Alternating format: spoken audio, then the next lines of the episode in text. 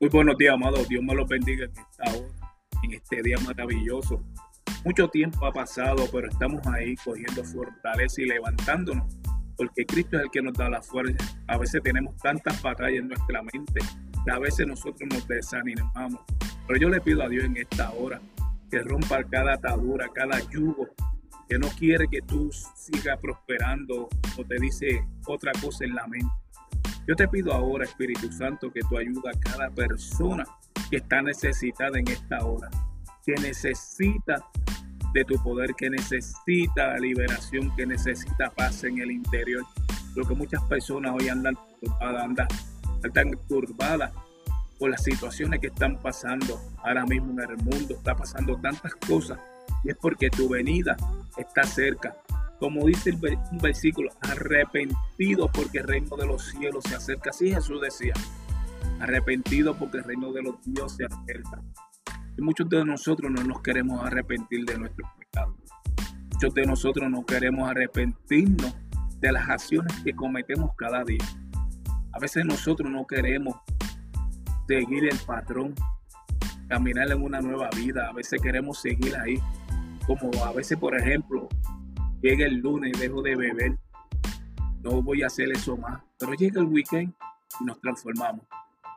Pero Dios dijo, arrepentidos, Jesús dijo, arrepentidos porque reino de Dios se acerca.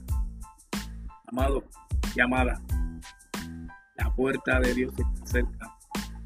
Ese día se está acercando. Pero nosotros seguimos que no va a venir porque lo hemos oído de tantos años desde la niñez, que Cristo viene pronto y no lo creemos. Dice que la su venida va a ser como cejar de ojo. Así mismo va a ser su, su venida. Si tú no estás preparado para esa venida, qué triste, porque nos vamos a quedar en el primer viaje no nos vamos a ir.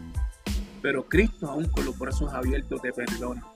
Es lo que está esperando que tú te arrepientas de tus pecados, de todo, para que Él te pueda limpiar, para que Él te pueda dirigir con su Santo Espíritu. A veces pensamos que con nuestra fuerza podemos, pero no podemos nada. Yo pensaba que con mi fuerza yo podía lograr cambiar, pero no cambiamos. Muchas personas dicen, cuando Dios me cambie, pero si no vamos a, buscar ese cambio, ¿cómo Dios nos va a cambiar? Si no vamos a buscar esa intimidad, ¿cómo Dios va a trabajar con nosotros a través del Espíritu Santo? Si tú no conectas una computadora a la para cargarla, no se carga. Asimismo hay que ir a los pies de Cristo. Ir a los pies de Cristo para que Él pueda descargarnos, para que Él pueda formarnos a su imagen, a su semejanza con el principio, para que Él pueda decir, Padre, yo morir por Él en la cruz, para que Cristo haga la transformación en nosotros. Pero nosotros tenemos que venir al arrepentimiento. Por eso es que Pablo en Gálatas 20 dice, y ahora yo crucificado con Cristo Jesús, ya no vivo yo, sino vive Cristo en mí. Parte de ese versículo, las primeras estrofas.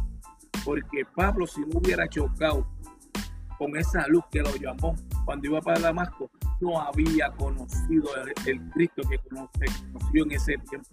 Porque cuando él lo llamó, él se cayó de, de su cabalgura y dijo, ¿quién eres tú, Señor? Y él dijo, ¿por qué me persigue, Pablo? parafraseando la palabra. Esto se encuentra en el libro de Hechos, capítulo 9, del 1 al, 9. Una historia linda. Ahí Pablo entendió que había uno más poderoso. Ahí Pablo entendió que se tenía que arrepentir de todo lo que hacía. Hombre que perseguía a los cristianos para que fueran para que fueran maltratados en Roma. Pero después el versículo dice, y ahora lo que vivo en la carne lo vivo por la fe por el Hijo de Cristo. Ahora está sufriendo lo mismo que, hacía sufrir en carne aquellos cristianos. Él vino al arrepentimiento. Cuando tú vienes a tu arrepentimiento, tú conoces de Cristo. Cristo es el que nos va a dar la fuerza para poder vencer todas nuestras debilidades. Hay gente que no quiere pero si tú, estás dispuesto, yo digo, Dios te bendiga. Que pase un resto de semana bendecido en el nombre tuyo poderoso. Amén y amén.